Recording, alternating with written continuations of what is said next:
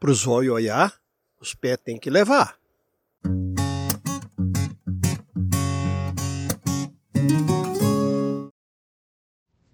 Filha, vamos brincar lá fora? Não, Mas por quê? porque aqui dentro tem tomada.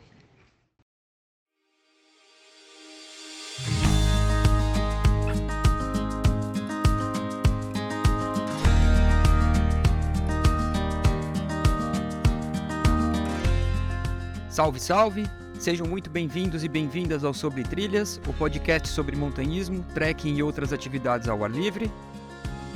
E olha que maravilhoso.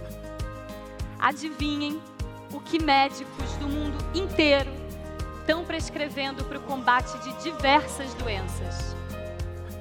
Natureza. Eu sou Eduardo Pontes, guia de turismo especializado em trekking, e neste episódio, como vocês já devem ter notado, falaremos do importante assunto que é crianças e natureza.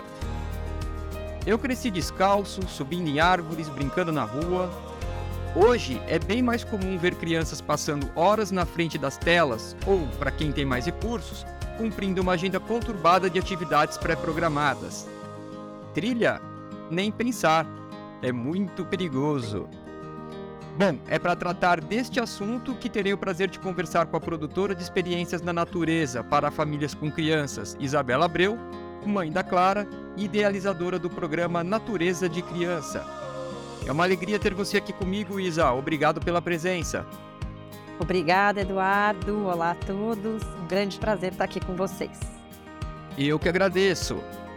Bom, no primeiro bloco, nós vamos falar sobre as dificuldades da infância moderna e os problemas que isso vem causando no desenvolvimento das nossas crianças.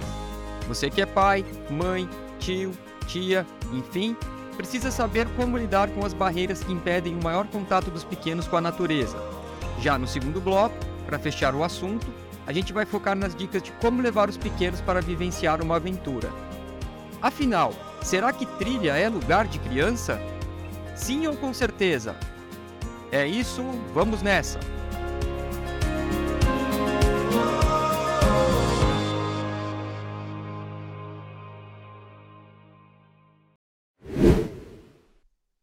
Muito bem, dona Isa, vamos começar o nosso papo. É, você está em São Paulo hoje? Você está na sua casa? Tô. Tá, legal. É, bom, a primeira coisa que me vem na cabeça quando eu converso com alguém que está em São Paulo é com relação a como é que você faz para garantir a sua cota de natureza, ou melhor, a cota de natureza da Clara, com alguém que mora na cidade de São Paulo. É, eu acho que é um desafio enorme. Na verdade, eu tive o privilégio de maternar até os três anos de idade da Clara, então até os três anos eu colocava na minha rotina ir ao parque com ela e ter natureza pelo menos duas vezes por semana. E, e quando ela entrou na escola, me veio realmente esse desafio, né? Porque ia ficar corrido, trânsito, pega, leva, vai para a escola. A escola dela é uma escola que não tem área verde. E eu comecei a me policiar de como eu levaria natureza para a infância dela. Então, para mim sempre foi muito importante. E aí eu criei em mim o hábito também, porque eu tinha um trabalho flexível na época, eu tinha pelo menos uma tarde livre, o que fazia com que eu pudesse levar Clara uma vez, é, uma tarde por semana para brincar ao ar livre no parque. né? Então, acho que tem muitas famílias que têm essa possibilidade de ter um horário flexível de trabalho. Então, eu acho que esse é um, isso deve ser uma pauta que a gente deve colocar como prioridade. É uma pauta que a gente não coloca, como você falou, a gente coloca outras pautas como prioridade, como atividade extracurricular, mas a natureza ninguém coloca como pauta de prioridade com regularidade, porque tá aí, né? Assim, é gratuito em, é, em São Paulo, é, você tá, tem uma praça do lado da sua casa, tem um parque pe- perto da sua casa, ou né, não é gratuito e é longe, então às vezes fica difícil por conta da distância. Então eu consegui colocar a natureza na vida da minha filha, tentando trazer essa regularidade de colocar em mente que pelo menos uma vez por semana ela precisava brincar livre ao ar livre num parque com espaço verde em São Paulo. Então essa era a única atividade que ela tinha até os seis anos de idade, é, até os sete anos, essa primeira infância toda era a única atividade. Então isso é um jeito da gente se é, conseguir colocar isso na rotina das crianças é a gente, se você tem essa possibilidade, é, colocar na rotina e colocar como algo obrigatório mesmo, que faz tão bem e que traz o, vários aspectos para o desenvolvimento, quanto é, uma aula que você pense primeiro em colocar ela no contraturno. Né. Isso para quem pode e tem essa disponibilidade de levar. Então, acho que os grandes centros, eles trazem um desafio ou de ter uma natureza perto, mas que a gente não dá importância porque está ali a praça, essas coisas, ou um desafio porque é longe, porque tem que pegar transporte público, porque tem que pegar carro, porque tem que ir para o trânsito. Então, não é simples ter natureza na cidade. É, eu acho que até mesmo fora da cidade, né? Porque eu, por exemplo, moro no interior e aí eu acompanho aqui a rotina do, do né, das crianças da escola do meu filho e eu vejo que, na verdade, muitas vezes isso está relacionado à falta de tempo dos pais em levar e de fazer isso, porque é, é, a rotina ela engole a gente, né? Então, até conheço um caso de uma, é, de uma pessoa que ela é, ela eh, se dedicava tanto à educação da filha que, num determinado momento, ela falava que se ela não via a hora de ir para o trabalho para ela poder descansar um pouco, né? Porque é super complexo. Mas, Isa, deixa eu te perguntar. Você comentou que a, sua, que a, que a escola da sua filha ela não proporciona nenhuma área verde. É, isso é discutido em escolas hoje em dia? Projetos novos de escola já incluem dos que você conhece já inclui a natureza no currículo? É, existem é, excursões, enfim, viagens e coisas que considerem isso como parte da formação ou isso ainda é algo que a gente tem que batalhar como sociedade? Não, acho que muitas escolas já têm no, na grade curricular a experiência de estudo do meio, né? A partir do quinto ano já entra na grade curricular alguma viagem para alguma área de natureza com o objetivo de aprender algo, né? com o objetivo é, educacional, seja relacionado com alguma matéria que está vivenciando ou que irá vivenciar num futuro próximo daquele ano. Então, em muitas escolas, o estudo do meio faz parte da grade curricular. Agora, os espaços verdes nas escolas, assim, eu acho que a gente começa a falar de verde, a gente começa a falar de natureza e da importância da natureza para a infância nos últimos 10 anos, né? E isso, assim, é ainda a passos bem lentos, onde já se está discutindo a questão das cidades mais verdes, dos canteiros, né, de você poder construir na sua escola uma horta. Então, acho que isso está andando, está caminhando em algumas regiões um pouco mais rápido do que outras, em algumas situações um pouco mais rápido do que outras. Mas na escola da minha filha, por exemplo, foi uma escola, é uma escola que tem 40 anos, que surgiu dentro de um bairro absolutamente de concreto, que ela surgiu como uma casinha, eles foram comprando os terrenos do lado e foram ampliando a escola. Isso é a é a condição de muitas escolas em São Paulo, e aí você naquela época, durante esses 40 anos, não era projetado um espaço verde como algo importante. Então, eu entendo que as escolas que estão surgindo e sendo construídas agora, nos últimos 10 anos, sim, contemplam essa questão de ter um canteiro, de ter um espaço verde. Então, hoje o que a gente faz é a gente tem comissões de ação verde na escola para conseguir construir uma horta num cantinho de canteiro que tem, para conseguir colocar uma parede verde num, onde bate sol e a gente acha que vai vingar. Então, é, a preocupação existe, há uma limitação do espaço, mas é um movimento que, sem dúvida, é, está melhor do que já teve antes. Acho que a gente tem muito ainda a caminhar em relação às cidades mais verdes e as cidades mais possíveis para as crianças também estarem do lado de fora, né? Que isso é um outro grande inibidor das crianças é, nos grandes centros não terem essa liberdade de, de ter o seu espaço na rua como tinha antigamente ou como tem ainda no interior de São Paulo não só de São Paulo, né? No interior dos, gran dos grandes, de todos os estados. Legal. É, você comentou que essa questão do verde é relativamente recente, 10 anos, mas assim, enquanto eu pesquisava para poder bater esse papo com você, para ir mais a fundo no assunto, eu vi que, por exemplo, a gente tem assim, algum dos fundamentadores da pedagogia moderna, por exemplo, o Pestalozzi, ele já falava lá atrás, em 1700 e lá vai bolinha, é, sobre a questão de se inspirar na natureza, para colocar isso na, desde o começo, né? Inclusive, eu achei coisas muito legais, como ele fala que é, ele compara o professor a um jardineiro E ele também faz a comparação entre a criança ser uma semente que ela já nasce com o projeto da árvore toda dentro dela, né? Então, assim, é, em que momento que a gente perdeu isso? Porque se ele lá atrás já pensava, o que foi que aconteceu para que a gente perdesse isso? É, não só Pestalozzi, mas, por exemplo, Rudolf Steiner também, né? Acho que a pedagogia Waldorf é uma pedagogia que traz todos os ritmos da natureza como inspiração para o ritmo da infância, para a antroposofia, para a medicina, para para muitas para muitos vieses. Então, a gente isso o assunto é muito antigo, né? E eu acho que a gente perdeu isso e agora nos últimos 10 anos, quando eu trago é, que é um assunto recente, é porque depois desse boom de globalização, de urbanização, de expansão dos grandes centros, de né, todo mundo no mercado de trabalho, de, dessa loucura, isso se perdeu. Então eu acho assim, se eu for comparar a minha infância de 30 anos atrás, eu vejo que na época tinha mais acesso à natureza do que né, teve ao longo do que a minha filha poderia ter quando ela nasceu.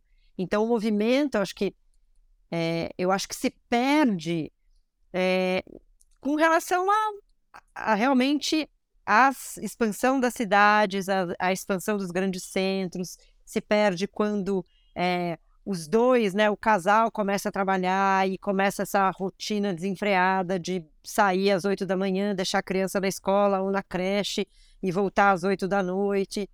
Então, eu acho que esse ritmo de trabalho das famílias fez com que as famílias se distanciassem da natureza.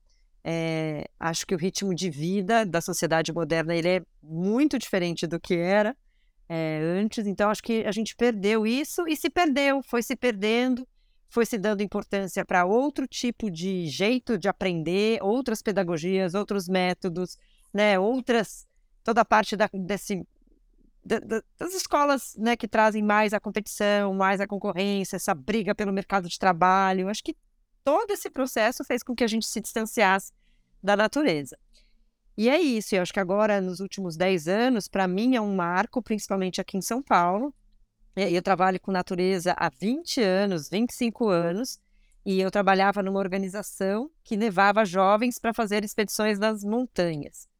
O Brasil nunca foi um país é, culturalmente das trilhas. A gente é um país da praia, né? um país de calor, um país que as pessoas, quando têm uma oportunidade de lazer, elas vão para a praia, elas dificilmente vão para trilha e para floresta.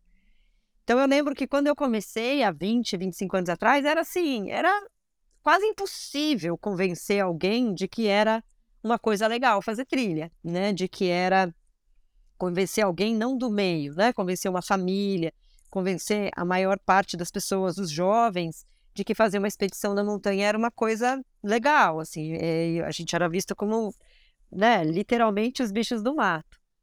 E agora, é, recentemente, a gente teve a oportunidade, o presente, eu acho, que o Instituto Alana, que pertence ao Banco Itaú, é, levantou a bandeira da importância da infância, da natureza para a infância, e trouxe o Richard Louv, acho que faz 10, 10 anos mais ou menos, trouxe o Richard Louv, que é, é o autor do livro A Última Criança na Natureza, o Instituto Alana traduziu o livro dele e trouxe ele para São Paulo para fazer um grande seminário, primeiro seminário Criança e Natureza. Então, para mim, isso foi um marco, porque eu já vinha acompanhando esse movimento de natureza e trilha e não tinha nenhuma ressonância, né? Tinha, não tinha nenhum eco, não tinha, assim, era muito assim, criança, então nem se pensava. E quando vem essa voz de fora, quando o Instituto Alana começa a trazer as pesquisas, os estudos e começa a divulgar isso em massa, claro, para um nicho ainda da população, mas começa a trabalhar em ir para escolas públicas, em tra tentar transformar as cidades cinzas, mexe com toda com todo esse com essa proposta e com esse olhar que as pessoas passam a ter para esse assunto. Então as pessoas passam a ter informação, né? junto, né? E esse, esse movimento vem junto com o avanço da infância nas telas. Então, acho que foi um marco importante que eu vejo nos últimos 10 anos, quando esse assunto começa a ser mais falado, mais disseminado, e as pessoas começam a entender é, a importância disso na vida da criança, principalmente, né? Quanto antes começar melhor. Então, para mim, é novo nesse sentido. né? embora já se fale, já se saiba há muito tempo a importância da natureza para a vida do ser humano, pensando no Brasil como um país pouco é, é, culturalmente pouco afinado com a cultura da floresta, eu entendo que esse é um movimento que está só recomeçando aqui no Brasil. Certo. Isa, e, e, assim, falando especificamente no que isso pode levar para crianças, quais são os, os, sintomas de que a falta da natureza está batendo no, numa criança? De que forma que ela demonstra isso para o mundo, né? Como que você consegue perceber e falar, opa, tem alguma coisa que está errada aí, se é que a gente pode dizer dessa forma? É, eu acho que quem pode dizer isso são os médicos, né? Que hoje a Sociedade Brasileira de Pediatria já tem essa recomendação de pelo menos tantas horas de natureza por semana, fim de semana, por mês. Então, assim, o diagnóstico mesmo de entender que a criança precisa de natureza e não de outra, de outro tipo de tratamento, acho que é uma coisa que realmente alguns médicos já estão olhando para isso. Eu, né, a minha percepção, é, que não sou médica, como educadora, o que eu vejo é o excesso que a gente tem atualmente de crianças ansiosas, né, o alto número de crianças com déficit de atenção, com hiperatividade. Então, eu tenho exemplos concretos de crianças que são absolutamente hiperativas dentro de sala de aula e quando você vai para a natureza, a criança se transforma. Então, eu costumo, eu olho para a criança como assim, é um, um ser que tem tanta energia, tanta energia que se você coloca esse ser dentro de quatro paredes mais de duas horas, algumas, né, que, que têm essa energia mais pulsante, elas começam a extravasar para todo lado. Então, a criança é movimento, a criança é energia, e eu entendo que o aumento desse número de crianças com hiperatividade, déficit de atenção e vários outros transtornos que estão surgindo nos últimos seis anos, como um aumento monstruoso, tem a ver com a falta de natureza. Então, assim, é, é nítido a gente ver a diferença de uma criança, da mesma criança, o comportamento dela entre quatro paredes e um, um comportamento dela em ambientes ao ar livre. Mas eu acho que esse é o principal Sabe, assim, quando eu vejo uma criança. E aí, quando eu vejo uma criança, assim, muito hiperativa ou muito ansiosa, ou aquela criança que não para quieta, o meu desejo é levá-la para fora, assim, ser, que, que pudesse ser uma quadra de qualquer coisa, até de concreto, sabe? Eu acho que até tem um passo anterior à natureza, que a natureza é o, o ambiente ideal e maravilhoso, mas se você não tem a natureza perto de você, vai, vai ver o céu, que é a natureza, sabe? Vai para uma quadra que seja de concreto. Não precisa ter o verde necessariamente. Precisa ter o ar, precisa ter o vento, precisa ter o sol, precisa ter o céu. E coloca essa criança para correr, sabe? É, eu lembro que na pandemia, naquela época mais crítica da pandemia, a gente confinada aqui em casa, eu descia com a minha filha, tem uma quadra aqui em casa, aqui no prédio, pequena, e a gente brincava de fazer piques, de tipo de atletismo, assim, a gente corria 100 vezes bate e volta na quadra para a gente poder gastar algum tipo de energia, porque foram aqueles três meses de um pulsar assim, a criança começa a ficar é, desafiadora, a criança começa a ficar impaciente, porque para onde vai aquele pulsar, né? Então a criança precisa de movimento e, e idealmente de movimento vendo alguma parte da natureza. Entendido. É, muito bom, Isa. Encerramos assim o primeiro bloco do programa. Depois do intervalo, vamos continuar nossa conversa com a Isa, focando nas dicas de como levar crianças para a aventura. A gente já volta.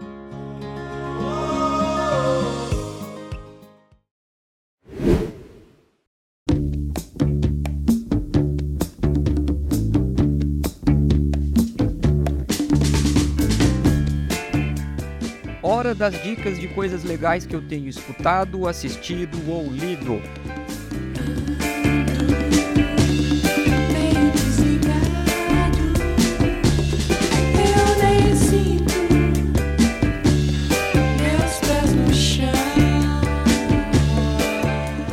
Nunca foi bom exemplo, mas era gente boa. Era essa a inscrição que Rita Lee queria em sua lápide, assim escrita em uma de suas autobiografias. Ela faleceu na noite da última segunda-feira, dia 8 de maio de 2023, vítima de um câncer no pulmão. Isso que a gente está ouvindo é a primeira música do álbum A Divina Comédia ou Ando Meio Desligado, de 1970, terceiro disco dos Mutantes. Rita Lee foi fundamental para que os Mutantes se tornassem a maior banda brasileira da história. Era ela quem conectava todos os pontos. Em carreira solo, fez várias das coisas mais legais, divertidas e sublimes do pop do país. O site Pitchfork assim escreveu em seu obituário. Os Mutantes se tornaram um dos grupos mais queridos do Brasil, com seu impacto que se estende pelo rock americano moderno. Kurt Cobain, David Byrne, Off Montreal, Flea e tantos outros citam a banda como uma influência importante. Descanse em paz. Eu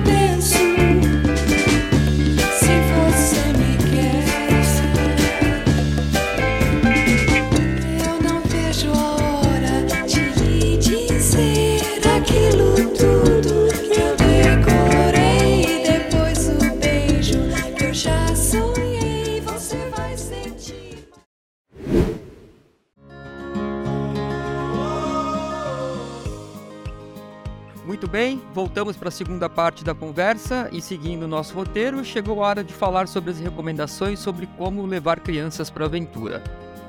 Isa, eu penso que o maior obstáculo encontrado quando a gente fala em levar criança para trilha, né, quando você pega, é, pensa como um adulto, seria o medo, né? Medo de que áreas naturais são perigosas, que pode trazer risco à saúde, né? Assim, acho que podemos, assim, qual é a primeira recomendação? O que, que você pode falar com relação a esse tema, essa questão? É, eu acho que eu vejo, sim, é, a primeira questão é a insegurança dos pais em relação a sair com seus filhos para a trilha, e eu acho que é primeira, e eu acho que é muito importante é, os pais se sentirem confortáveis em fazer um programa de natureza com os filhos. Então, essa é a principal barreira, que são os medos, só que os medos muitas vezes são medos que vêm por falta de informação né? São os mitos, são aquelas coisas que se idealiza. Ah, na mata tem cobra, ah, na mata tem aranha, ah, meu filho vai torcer o pé, ah, meu filho vai se machucar, minha filha vai cair, vai arranhar. Então, são muitos medos que, para a gente que faz esse tipo de atividade, a gente não vê acontecendo. Né? Então, são, é muito. Assim, acho que boa parte dos medos eles são, é, são ideias pré-concebidas por algo que não é natural para você. Acho que os pais que já têm mais intimidade com trilha, com floresta, com montanha, coloca a criança né, na mochila, no canguru, no sling, desde que é bebê e leva.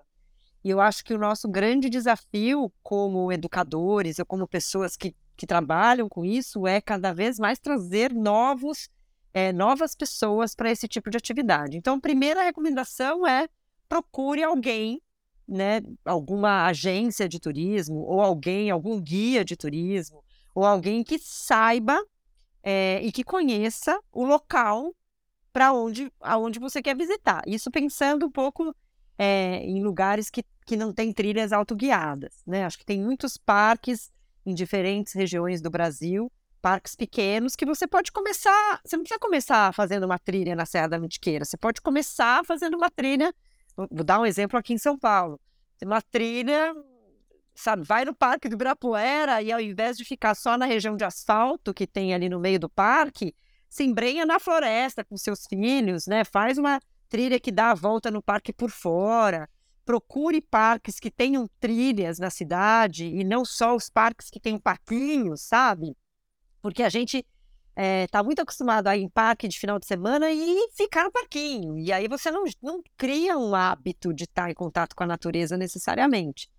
Então, para os pais que têm muitos medos, eu aconselho, começa pequeno, começa no parque, é, converse, né? Coloca, hoje em dia com a informação tá aí, né? Coloque na sua região, trilha, e, e aí você mapeia que trilhas tem na sua região, encontre o guia que faz essa trilha e conte o que você vai fazer com criança, né? O que acontece muitas vezes é que poucos guias atualmente são especializados em levar criança, mas eles podem te falar sobre o nível de dificuldade da trilha, sobre a extensão da trilha, e você colhe as informações antes de ir, se prepara para ir, né? Então acho que buscar ajuda num primeiro momento desmistifica muitos medos é, para você começar a trilhar. É, legal. Quando a gente pensa em criança, a gente tem aí uma faixa de idade ba- bastante ampla, né? A gente pode pegar aí desde os três, que eu acho que eu, particularmente, é a idade que eu acho que eu recomendaria começar, e eu posso ir até 12, 13, enfim. É, quanto menor, eu acho que maior a dificuldade, até mesmo para você locomover, né? Quando você pega uma criança de 3 anos, por exemplo, Isa, e você entra na trilha, é, é uma trilha longa, é uma trilha curta? O que, que você recomenda para quem tem crianças nessa idade? É, eu acho que a minha recomendação é sempre depende do- da experiência prévia que essa criança teve. Então, assim, a primeira vez que a criança de três anos vai na trilha, então vamos começar com uma trilha curta de um quilômetro. Vamos começar com uma trilha em que o, o entretenimento na trilha é muito especial. Então, tem um rio, tem uma cachoeira, tem um lago, tem é, a criança precisa se sentir encantada com aquela floresta para ela sentir prazer em estar ali quando é a primeira acho que pra, acho que sempre né? É, mas entre dois e três anos é aquela idade de transição que a criança ainda muitas vezes não caminha distâncias muito longas os pais ainda não sabem o quanto essa criança caminha, o quanto ela aguenta, e ela já está pesada para ir para o colo ou para o canguru normal, né? Ela precisaria daquelas mochilas que são mochilas caras, mochilas próprias para carregar crianças, as cargueiras de criança, que não é todo mundo que tem. Então, essas. Se você tem uma criança pequena, dois, três anos, faz uma trilha pequena, tira um tempo, né? Eu acho que assim, quando a gente está com a criança pequena, tempo é precioso.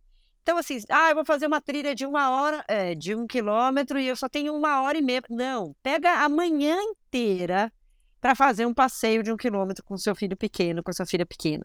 E faz desse um quilômetro, desses 500 metros na floresta, na trilha, um grande evento, sabe? Então, leva lanche, leva água, coloca uma botinha na criança, uma galocha, é, então, assim, essa é a idade mais de transição. A partir dos quatro, quando a criança está mais firme, ela já começa a caminhar mais, ela começa a curtir mais, ela começa a ficar mais tempo na trilha. Agora, isso eu estou dizendo de crianças que estão começando. Né? A gente tem casos aí de filhas e filhos de é, montanhistas que com quatro anos, cinco anos, caminharam 15 quilômetros, né? Ao longo de um dia inteiro, sem pressa, explorando, mas foram, né? Então, é, há muito tempo atrás eu fiz uma live com uma montanhista e o filho dela tinha quatro anos, tinha andado 12 quilômetros numa trilha no Parque Nacional lá no sul. E aí eu perguntava para ela os recursos que ela usava. Ela falou assim, ah, Isa, muitas vezes coloquei ele no, na, é, de cavalinho no ombro. Então, assim, é, começa devagar e vai aumentando, e vai aumentando, e vai aumentando, e você vai conhecendo as crianças é, ao longo da trilha. E, de novo, acho que crianças caminharem com crianças é algo muito motivador para as crianças. Quando está a criança sozinha, com o pai, com a mãe ou com um dos pais, ela tende a cansar mais rápido, ela tende a pedir colo, ela tende a ficar mais manhosa.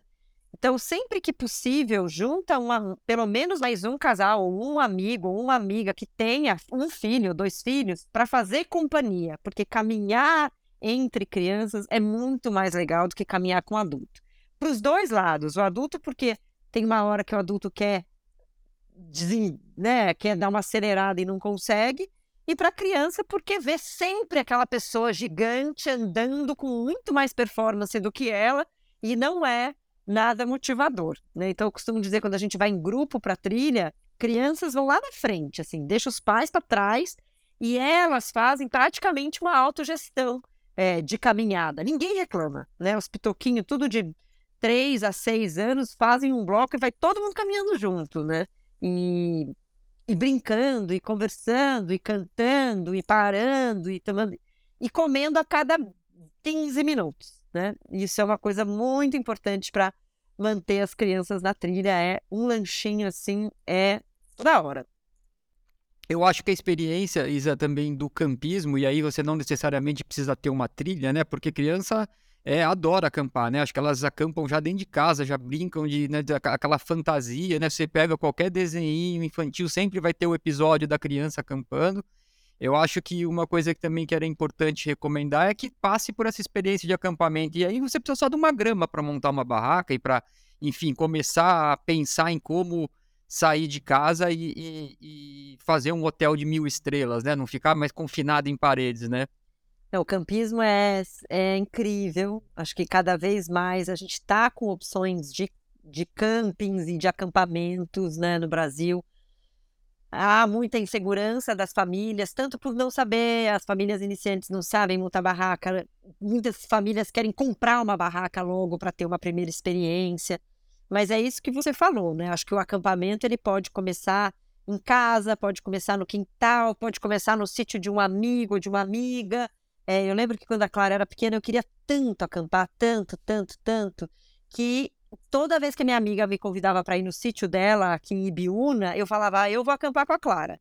E aí a gente foi três vezes, ela era bem pequena, a gente foi três vezes tentar acampar e chovia torrencialmente na noite do, do né, que a gente ia acampar.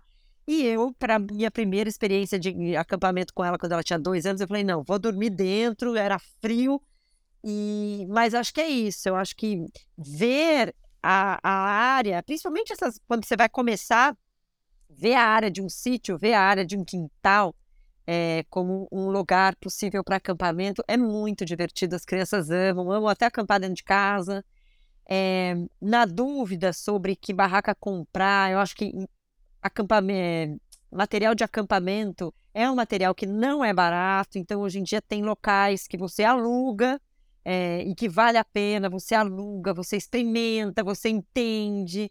Tem lugares que você já contrata, que já está a barraca montada. Então hoje tem muitas opções para a gente começar essa vida é, de campismo. Umas mais baratas, umas mais caras, mas é, é algo que, que assim já está, como você falou, no imaginário das crianças desde sempre e é muito legal. E não precisa de muita coisa, né? O que você falou, às vezes não precisa de uma necessariamente de uma trilha, às vezes pode ser num quintal e, e já vai ser muito divertido e vai ser ao ar livre, vai ter contato com a natureza e vai ter já um primeiro contato com a aventura. É, pela minha experiência, quando eu vou acampar com meu filho ou quando eu levo pais com outras crianças juntos, a... normalmente os pais dão muito mais trabalho que as crianças. Eles que exigem muito mais o conforto, eles que estão apegados a coisas que eh, remetem muito ao cotidiano, né, de, do, do que eles querem fazer. Exatamente. Mas, Isa, deixa eu aproveitar para perguntar. Você tava, você como a primeira recomendação é óbvio ter um guia, né? Acho que uma das, das recomendações mais importantes é você estar sempre com alguém que já tenha conhecimento prévio daquele lugar. E aí é inevitável te perguntar sobre o, o, o programa Natureza de Criança, que é e que envolve, né, que tem esse escopo de levar famílias com crianças para a natureza. Conta um pouquinho para a gente como são essas expedições com crianças, né? Só de uma, eu, eu sei que são muitos programas, mas assim tenta dar uma uma explicada para quem está ouvindo a gente aqui. É, hoje o Natureza de Criança ele trabalha com algumas experiências, alguns tipos de experiência. Então, uma delas são viagens para áreas remotas do Brasil, que são viagens mais elaboradas, é, viagens mais longas, viagem que tem a, o propósito de ter mais natureza na infância e trocar com a infância dos lugares remotos do Brasil. Então, a gente promove o contato de crianças da cidade com crianças de comunidades, tanto da Amazônia como do Maranhão. Isso é um programa que, enfim, programa de férias, programa longo.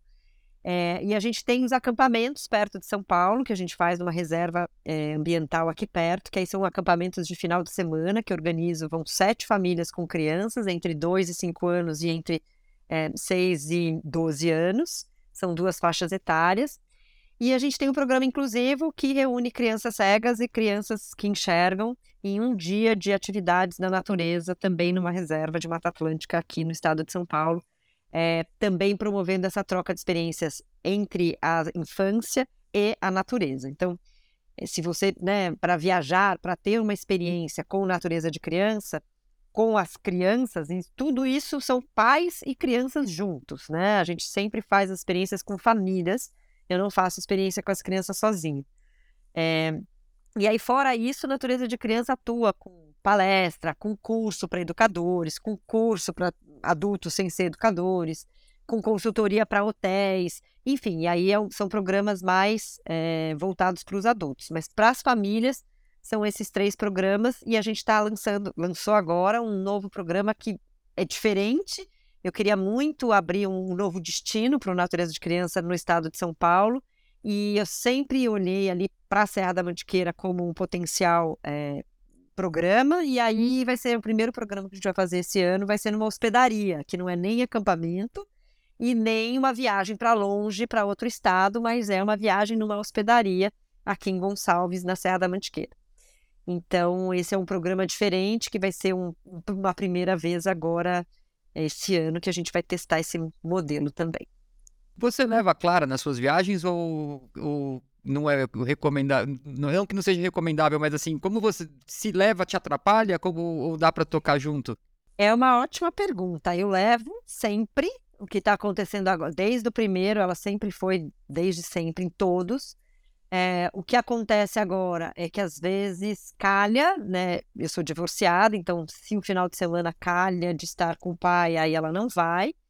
E como ela vai fazer 12 anos agora, ela começou a pedir para não ir mais nos programas de 2 a 5, né? Que até o ano passado ela ia e curtia, porque ela curte criança pequena, mas ela fala assim: ah, mãe, né? É, acho que esse eu não quero ir. Então, ela vai, é sempre um desafio, porque eu tenho duplo papel, né? Mas o meu papel principal nos programas é o papel de líder da viagem e não de mãe da Clara. Então é sempre um desafio.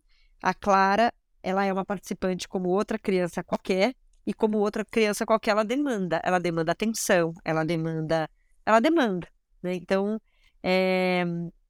eu dei conta de fazer todos esses anos mas é diferente quando o programa tem filho e quando o programa não tem. É inevitável que, que a criança peça atenção, sabe? Então você está lá no meio da explicação, aí a, a filha que está com você todos os dias, que viaja com você já há 10 anos, cutuca e pede água, sabe assim?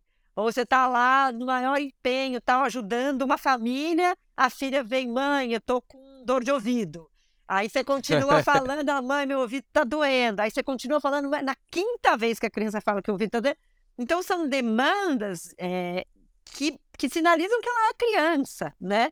E que, e que essa criança é a mesma criança como ser, da líder da viagem como da mãe Isabela. Então, eu comecei a fazer muitas viagens com ela e aí eu precisei me educar a não a fazer viagens com ela sem ser pela natureza de criança, assim, como como meta de mãe mesmo, sabe? Assim, filha, agora vamos viajar só eu e você. Não tem natureza de criança. E até eu fiz uma experiência com ela esses dias e eu, a gente foi para Florianópolis e a gente foi sem ser com natureza de criança. Mas eu ia encontrar uma pessoa que me conheceu pelo Instagram do Natureza de Criança. E eu resolvi pôr a camiseta do Natureza de Criança para encontrar essa moça, né? E aí ela olhou para mim e falou assim: mãe, pela primeira vez você não vai. Pela primeira vez, hein? Imagina. A referência dela é que era a primeira vez que a gente viajava sem ser pela natureza de criança. Pela primeira vez você vai viajar sem ser. A gente vai viajar sem ser pela natureza de criança, você vai pôr a camiseta? Tranca essa camiseta. Então é um conflito para ela, porque ela ama as viagens, porque ela acaba estando sempre com muitas crianças e fazendo amizades, e é sempre incrível. E ela só vai ter se ela viajar com natureza de criança, no meu caso, e aquele desejo de ter a mãe só para ela, sabe? Então ela vive um pouco esse conflito, a gente vive esse conflito aqui em casa, que é natural, né? Às vezes as pessoas falam: "Nossa, o mundo ideal deve ser o mundo da Clara, né, que viaja com a mãe para todo lugar que tem e tal", mas é desafiador. Então é uma ótima pergunta é, para pais que pais e mães que trabalham com programas ao ar livre. Eu acho que não faria, acho que tem que levar, né? Tem que não, né? Mas é, eu criei a natureza, e às vezes ela me questiona assim, mas você falou que criou a natureza de criança para mim, e agora tá essa bagunça, né? Porque é de verdade, eu criei a natureza de criança para lá atrás, né? Com o objetivo de ter mais crianças viajando com a minha filha, que é uma filha única. Então, ela é a razão de ser disso. Quer dizer, e aí depois para expandir isso para o mundo, né? Mas a sementinha lá atrás foi a companhia. Depois ela, o, o objetivo se ampliou e para mim a, as experiências na natureza com as crianças quando a Clara tinha três anos em grupo, elas eram tão potentes Que eu olhava para aquilo e falava assim, gente, isso não pode, essa potência não pode ficar só no meu núcleo familiar. Ela precisa ir para o mundo, porque mais famílias precisam viver o que a gente está vivendo aqui nesse nichozinho, né? Então, o grande motivador de expandir o natureza de criança para crianças com deficiência, para crianças, enfim, todos os tipos de criança, é isso. A natureza e as experiências são tão incríveis e potentes que o mundo pode e precisa viver, não só esse nicho pequenininho. É aí que eu acho que fica mais difícil não levar, né? Porque deve bater um arrependimento depois se acontecer alguma coisa muito interessante. Eu, quando eu me formei em guia de turismo, que eu fiz o curso, né? Tem lá um capítulo lá onde, não lembro nem exatamente qual que era a, a disciplina, mas que recomendava que você não leve parente algum Ah. para viagem. Você não deve levar, porque normalmente é problema, porque você vai ter que se dividir, você vai ter que, de alguma forma, gerenciar duas, né? né, Você não vai ter aquela hora de descanso, né? Já acabou, né? E mais interessante. É, Isa, é, para a gente encerrar, é, eu queria entender um pouco se você, nessas atividades que você usa de campo, né, quando você está com uma criança na trilha, se ela envolve alguma tecnologia no sentido de. Porque pô, é inevitável, né? Às vezes você tem um aplicativo no celular que consegue identificar aquela planta, que mostra detalhe daquela planta, que pode mostrar mais coisa. É um mundo na mão, né? E, e você, é, isso fica totalmente fora dos programas. Você, quando vai, você usa um aplicativo de GPS, de mapa, enfim, como que é a relação com tecnologia no momento que você está em campo?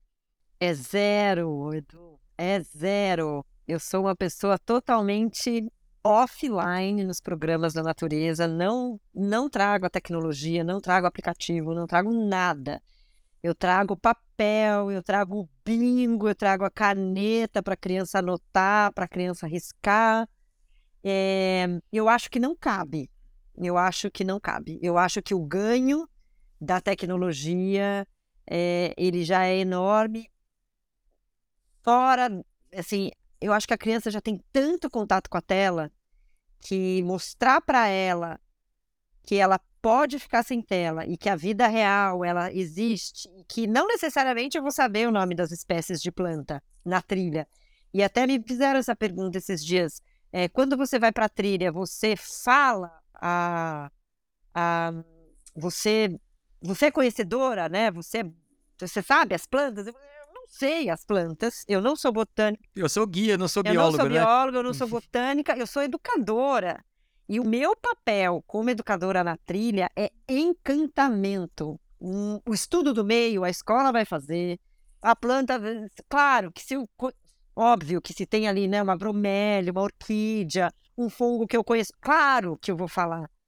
Mas a experiência da criança na natureza, ela não tem a ver com aprender as espécies que estão lá. Ela tem a ver com descomprimir. Ela tem a ver com expandir. Ela tem a ver com olhar para o alto, com olhar para baixo, com olhar para o lado. Ela tem a ver com reconhecer os tons de verde real. Ela tem a ver com sentir o perfume da flor. Ela tem a ver com escutar o barulho dos sons dos pássaros. Então, assim, não importa para mim o aplicativo que reconhece que aquele é o bem-te-vi e que aquele é o sabiá laranjeira. Se eu sei e se tem um guia, normalmente, né, em muitos programas eu vou com um guia que sabe. Se eu tenho essa expertise no grupo, maravilhoso, isso agrega. Mas se não tem, para mim é o canto do pássaro que importa mais do que saber se é o sabiá laranjeira, ou se é o bem-te-vi, ou se é quem quer que seja. Né? De novo, não que eu ignore a informação, mas eu não quero, assim, de jeito nenhum ter a tela de um celular. Assim, a gente já tem para tirar foto, porque já é uma, né? ge- Nós como adultos, assim, é tanta coisa linda que a gente vê na experiência da criança com a natureza que a gente fica preso nas fotos e tudo bem. Mas os lugares que eu vou, o Wi-Fi não pega, né? E claro, hoje em dia você não precisa necessariamente do Wi-Fi. Mas a gente não usa, assim, não usa nada. Mas de vez em quando já tive criança que pediu para baixar um aplicativo para ver estrelas num dia que estava uma noite muito estrelada, e isso é super legal. É, mas no momento pontual, sabe? Eu não levo tecnologia para trilha. Entendido. Isa, eh, queria agradecer demais você, sua presença aqui no Sobre Trilha, sempre brilhante. Espero que você possa voltar mais vezes. E muito obrigado de coração, foi muito legal o papo com você. Obrigada, Edu. Obrigada a todos que estão ouvindo. É um grande prazer falar de infância e natureza, então sempre que puder estarei aqui.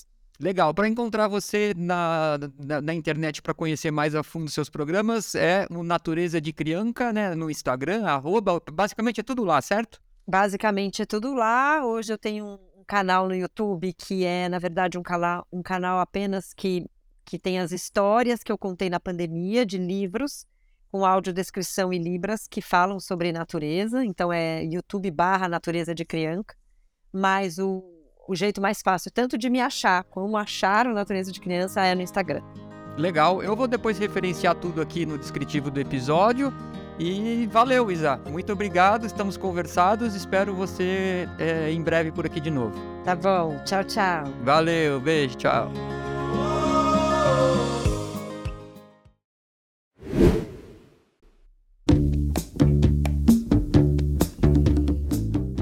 Chegamos ao fim deste que foi o quarto episódio do Sobre Trilhas. Espero que tenha gostado. Obrigado por seguir comigo até aqui. Na descrição do episódio e no site sobretrilhas.tour.br tem material extra e todos os links mencionados durante o episódio. Tá tudo lá.